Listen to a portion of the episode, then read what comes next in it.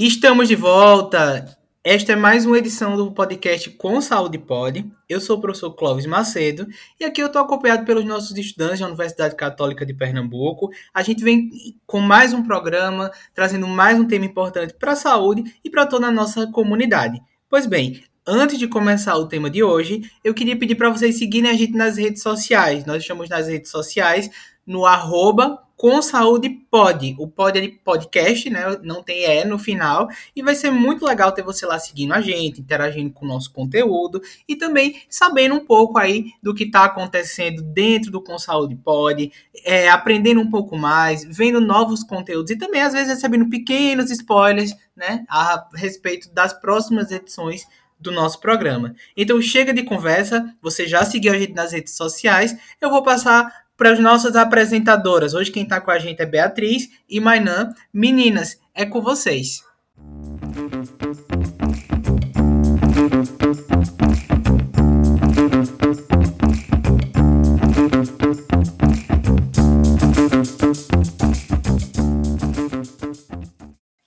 Bom dia, boa tarde, boa noite. Mais uma vez juntos e juntas para apreciar esse programa que tal filé, maravilhoso. Então, no tema de hoje nós vamos tratar de um assunto polêmico, que vira e mexe é mencionado nos jornais, redes sociais e afins. Trataremos das arboviroses. Mas vocês sabem o que são arboviroses? Bom, arboviroses são doenças causadas pelo arbovírus. E trazendo para o nosso cotidiano, esse vírus é, esses vírus eles são transmitidos, por exemplo, por insetos, como o mosquito. Mas calma, que não significa que aquele mosquito que te aperreia todo santo dia, a muriçoca, por exemplo, seja capaz de te prejudicar. Ficaram curiosos, né? Então fiquem ligados que vamos explicar a parada toda para vocês.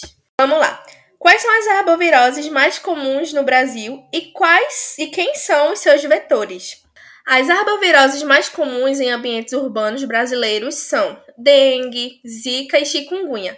Essas doenças que podem gerar outras enfermidades, como microcefalia e a síndrome de Guillain-Barré. É, são doenças transmitidas por um, um, só, um só, uma espécie de mosquito. É aquele mosquito que todo mundo já conhece, né? o mosquito da dengue, que não só causa dengue, mas como outras doenças já mencionadas.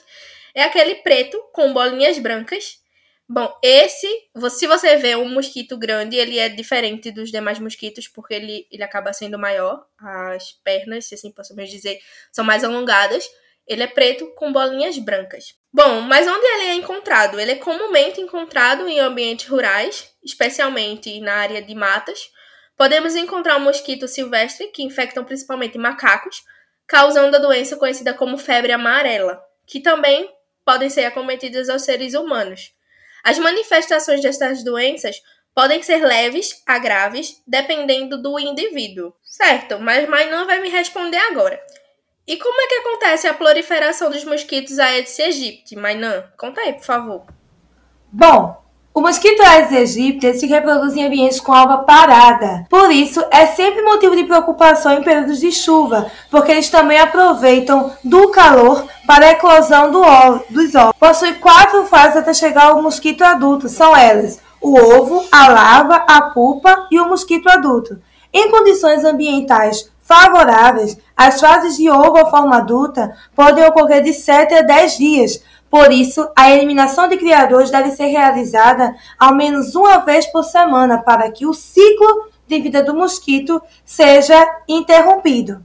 E você sabe qual é o período mais comum de arboviroses? Bom, a incidência dos casos das principais arboviroses é o intervalo entre as semanas epidemiológicas, se estendendo de janeiro a junho, é considerada a época da sazonalidade das arboviroses, ou seja, o período de maior incidência de casos. Isso acontece por serem meses de maior volume de chuvas, mas também de temperaturas elevadas em grande parte do Brasil. E agora eu vou citar as principais arboviroses. Entre elas, nós temos a febre amarela, que é uma doença infecciosa grave causada por vírus e é transmitida por vetores. Geralmente, quem contrai esse vírus não chega a apresentar sintomas ou os mesmos não são ou são bem fracos, né? É, as primeiras manifestações da doença são repentinas. Elas vêm apresentando com febre, é, calafrios, cansaço, dor de cabeça, dor muscular, náuseas e vômitos por cerca de três dias. A forma mais grave da doença é rara e costuma aparecer após um breve período de bem-estar, ou seja, até dois dias, quando podem ocorrer insuficiência hepática e renal, icterícia, que são os olhos e peles amarelados, manifestações hemorrágicas e cansaço intenso. A maioria dos infectados se recupera bem e adquire imunização permanente, permanente contra a febre amarela. E o modo de transmissão? A febre amarela ela ocorre na, na América do Sul, geralmente, e Central, além de em alguns países da África e é transmitida por mosquitos em áreas urbanas ou silvestres.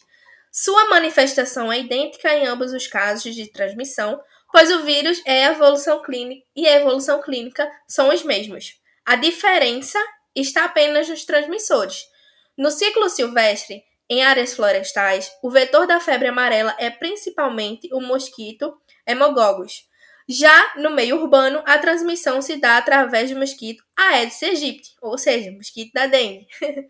o mesmo da dengue. A infecção acontece quando uma pessoa que nunca tenha contraído a febre amarela ou tomado a vacina contra ela circula em áreas, áreas florestais e é picada por um mosquito infectado. Ao contrair a doença, a pessoa pode se tornar fonte de infecção para o Aedes aegypti no meio urbano, Além do homem, a infecção pelo vírus também pode acometer outros vertebrados. Os macacos podem desenvolver a febre amarela, é, a febre amarela silvestre, de forma inaparente, mas ter a quantidade de vírus suficiente para infectar mosquitos, uma pessoa não transmite a doença diretamente para outra, certo? Bom, pessoal, nós vamos falar agora sobre a dengue. A dengue é uma doença causada pelo vírus RNA pertencente ao gênero Flavivírus que possui quatro sorotipos patogênicos conhecidos como DENV1, DENV2, DENV3 e DENV4. Ocorre sobretudo nos países tropicais e subtropicais, cujas condições ao meio favorecem a proliferação do mosquito Aedes aegypti, seu principal vetor. Também pode ser transmitido por Aedes albopictus e há diferenças ecológicas entre as duas espécies.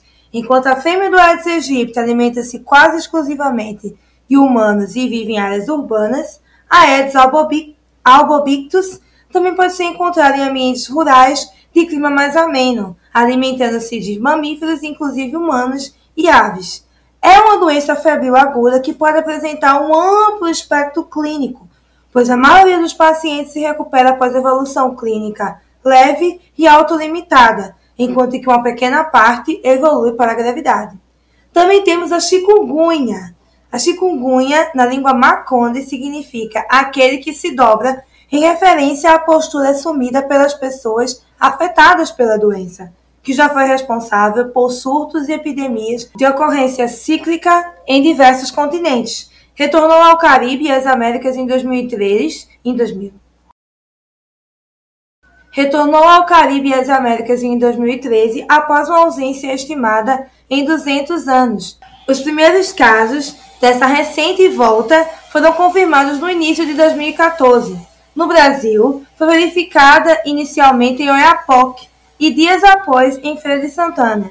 Seu considerável potencial de clanificação torna o chikungunya um dos vírus reemergentes de maior impacto em termos de saúde pública atualmente, sobretudo para regiões de clima subtropical e tropical como o Brasil. É uma doença aguda comumente caracterizada por febre de início súbito e dor articular intensa. Quem aqui não ficou sentindo os efeitos dela por bastante tempo? Os tornozelos, punho e articulações da mão tendem a ser mais afetados. Já as maiores, como o joelho, o ombro e a coluna, também podem ser comprometidas.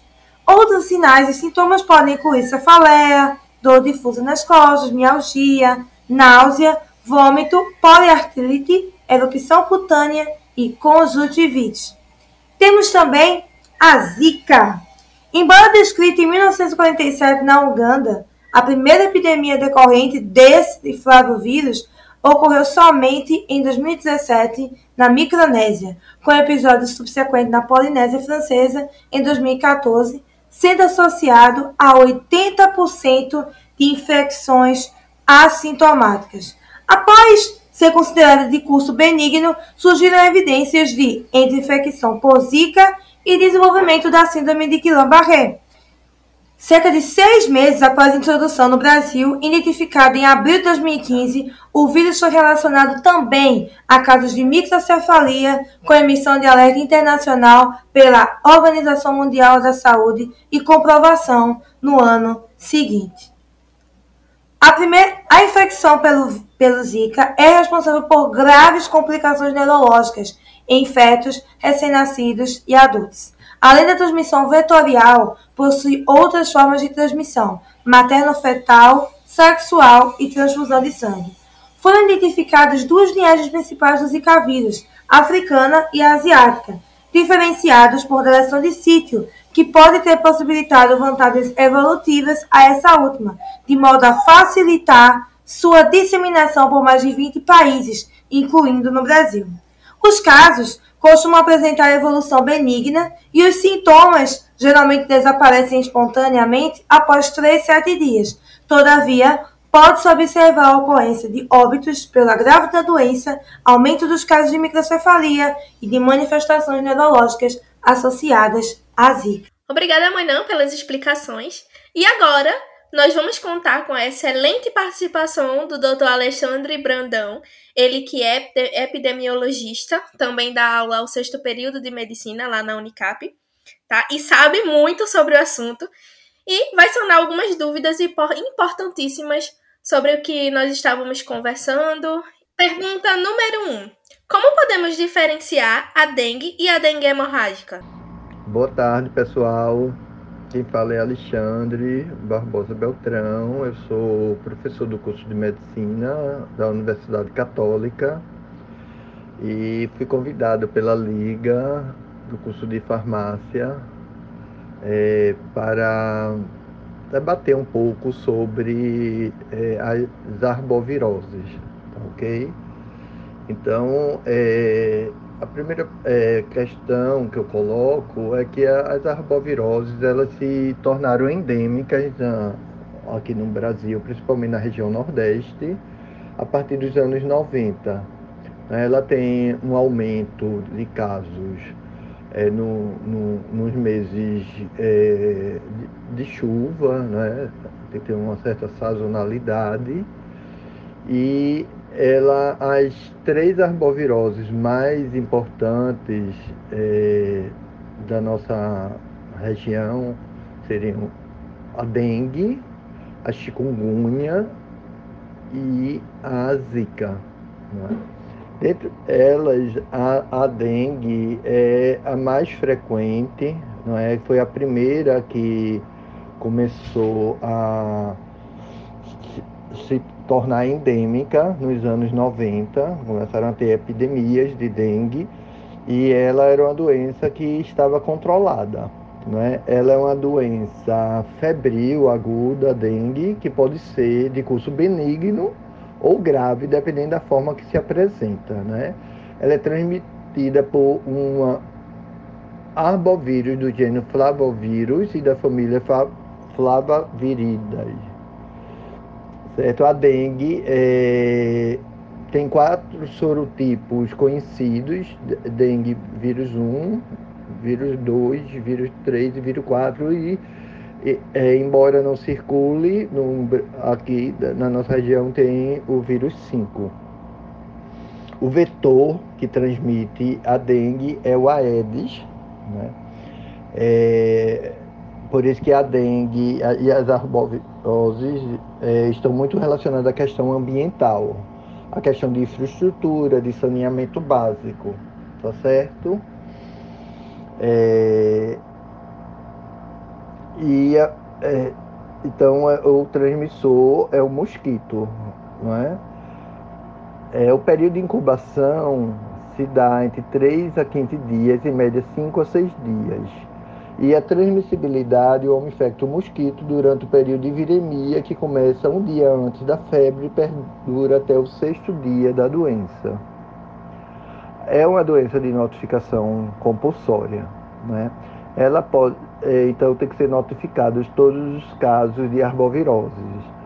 Né? Em relação à diferença entre a dengue clássica, que é a mais benigna, e a dengue, a forma hemorrágica, é uma diferenciação é, eminentemente clínica. Né? Então, a dengue clássica é, cursa com febre, com mialgia, é, dores articulares é, de forma simétrica, dor retro, é, externa, retroorbitária, exantema, presente em 50% dos casos. Né? Então, nem todos. É aquele rache cutâneo pode também cursar com anorexia, náuseas e vômitos. A diarreia está presente em percentual significativo dos casos, né? para não confundir com o gastroenterite. É, e a gente tem que diferenciar da forma mais grave, que é a dengue hemorrágica, que é a, a, a febre hemorrágica.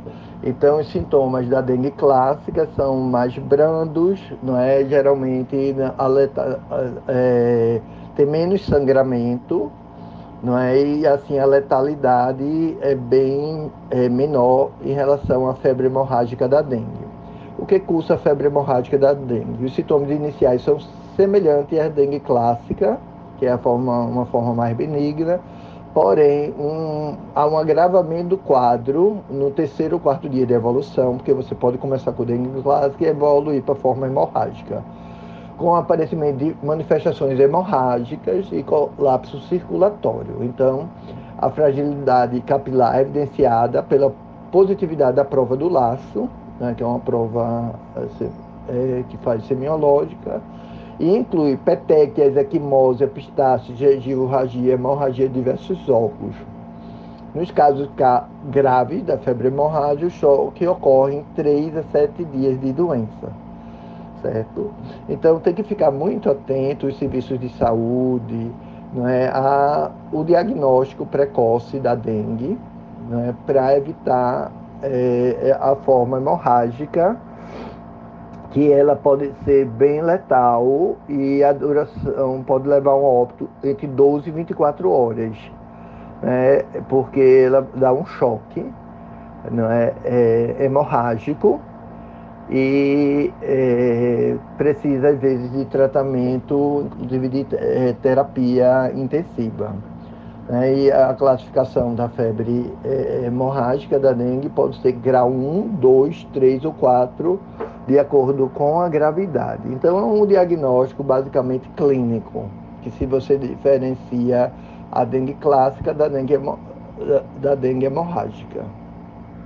Pergunta número 2. Como tratar as doenças causadas pelas arboviroses? Outra questão importante que precisa ser debatida é o tratamento da dengue. Né?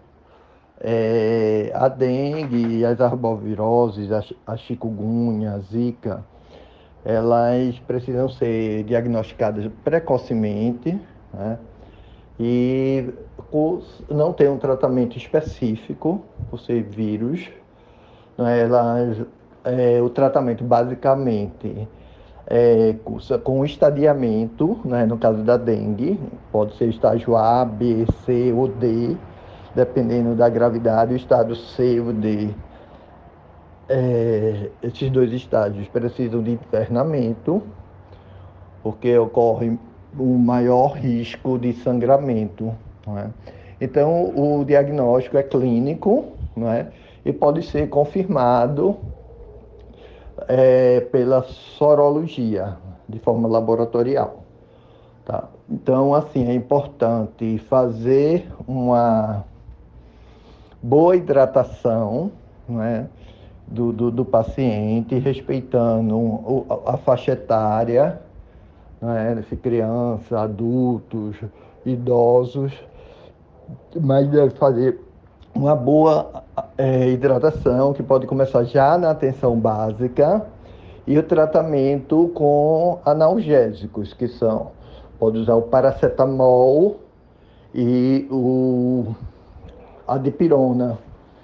Né? Evitar é, anti-inflamatórios não hormonais, né, como ibuprofeno, é, e também o ácido acetil salicílico, porque aumenta o risco de sangramento, que é a principal causa da morte, da, principalmente na dengue, é a, a forma hemorrágica. Então, é, medicamentos que aumentam o sangramento devem ser evitados. Então, basicamente, a hidratação e analgésicos e o monitoramento dos sinais vitais, frequência cardíaca, é, pressão arterial e os sinais de alarme para identificar uma forma grave, por exemplo, de dengue. É, ástico, então, os sinais de alarme é, principais dor abdominal intensa, vômitos persistentes, acúmulo de líquido em cavidades, como ascite, derrame pleural, derrame pericárdico, hipotensão postural, lipotímia, hepatomegalia, sangramento de mucosas, letargia e irritabilidade e aumento progressivo do hematócrito. Certo? Esses são os sinais de alarme que a dengue está evoluindo para uma forma grave. A chikungunya, esse se cronificar, pode entrar com outras drogas, como corticoides, é, anti-inflamatórios não hormonais, quando passa da fase aguda. Então, é um diagnóstico diferencial o, a chikungunya, mas ela geralmente ela cronifica. A forma da dengue é, não tem forma crônica é uma doença aguda, né, que tem uma resolução com 10 a 14 dias. A chikungunya pode é, persistir as dores articulares por meses, até anos, né, porque é um processo inflamatório nas articulações mais intenso. A, em relação à Zika, é, também teve uma epidemia, né, aqui que tiveram várias é, sequelas em gestantes que tiveram Zika, síndrome congênita relacionada ao vírus da Zika. Não é? E aí é importante dar a detecção dela precocemente, é? para evitar as malformações é, causadas pelo vírus que tem um neurotropismo pelo sistema nervoso central. É, a dengue e a chikungunya também podem evoluir com síndromes neurológicas, como a Guillain-Barré. Tá certo? E outros órgãos podem ser acometidos. Então, é importante no tratamento, basicamente, a hidratação, os analgésicos e o monitoramento para não evoluir para formas graves. Né? A chikungunya e a Zika é, raramente evolui para a forma letal. Né? A mortalidade é baixa quando comparada à dengue. Ok? Pergunta número 3. Quais medidas preventivas para controlar a proliferação dos vetores? Em relação, um aspecto bem importante da arbovirose é a prevenção. Né? E, assim, são doenças, das arboviroses, muito relacionadas ao ecossistema e às questões ambientais. Então, os locais que têm mais problemas de infraestrutura urbana, saneamento, abastecimento de água, é? essas áreas de coleta de lixo, essas áreas são mais vulneráveis à propagação das arboviroses. É, nós não temos vacina ainda testada com eficácia para as arboviroses. Tem estudos que estão tentando fazer vacina, mas a principal profilaxia é o controle ambiental. Para isso, a gente tem que trabalhar com os agentes comunitários de saúde na atenção básica né, e os agentes de saúde ambiental, que se chama ASACE ou ACR em alguns municípios. Então, esses agentes de saúde ambiental eles tentam é, fazer uma vigilância ambiental para identificar focos de, do, do mosquito, né, o Aedes aegypti, para que é o, o vetor que transmite a dengue. Né? Então é importante monitorizar num território, naquele espaço urbano, é, os focos de dengue para tentar evitar e quebrar assim, a cadeia epidemiológica das arboviroses. É, aí, além, é, algumas medidas podem ser tomadas pela comunidade e pela população, como manter tapadas as caixas, caixas de água, tonéis e barris de água, colocar o lixo em saco plástico e manter a lixeira sempre bem fechada, não jogar lixo em terrenos baldios, é, se for guardar garrafas ou vidro, vidro ou plástico, manter sempre a boca para baixo. Então são algumas medidas que a própria educativas que a própria população pode tomar no seu ambiente domiciliar.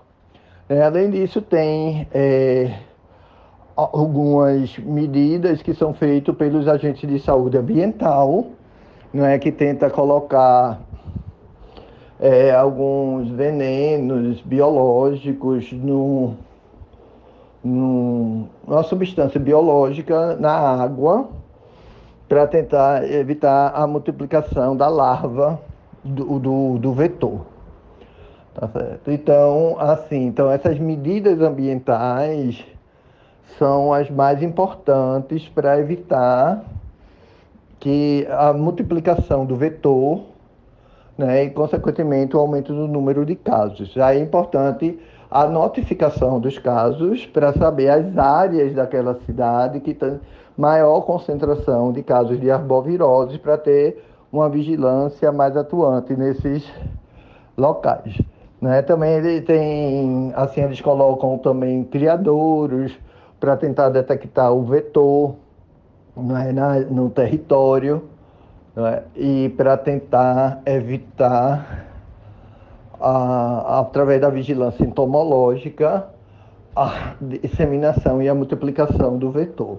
Então, basicamente, as medidas preventivas têm a participação da população, dos serviços de saúde, né, dos agentes de saúde comunitários e dos agentes de saúde ambiental dentro de uma perspectiva de controle ambiental.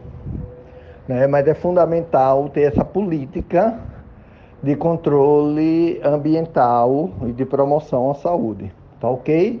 Muito obrigada pela sua participação. De fato, foi bem esclarecedor, foi uma participação honrosa. E, gente, beijo para vocês, espero que vocês curtam o nosso programa e até o próximo. Tchau! Beijo, pessoal, foi um prazer estar com vocês e até o próximo. É isso aí, meninas. Muito obrigado pelas informações maravilhosas e relevantes para vocês. Aprendemos bastante sobre as arboviroses no dia de hoje. E também agradecer ao nosso convidado pela excelente participação e por contribuir com o nosso Com Saúde Pod. Bem, gente, a gente vai ficando por aqui. A gente se vê no nosso próximo programa, que agora só vai vir ao ar em agosto, tá? A gente vai tirar um pequeno recesso de férias, mas logo, logo a gente tá de volta trazendo muita informação, muito conhecimento e saúde para vocês. Se cuidem, um grande abraço.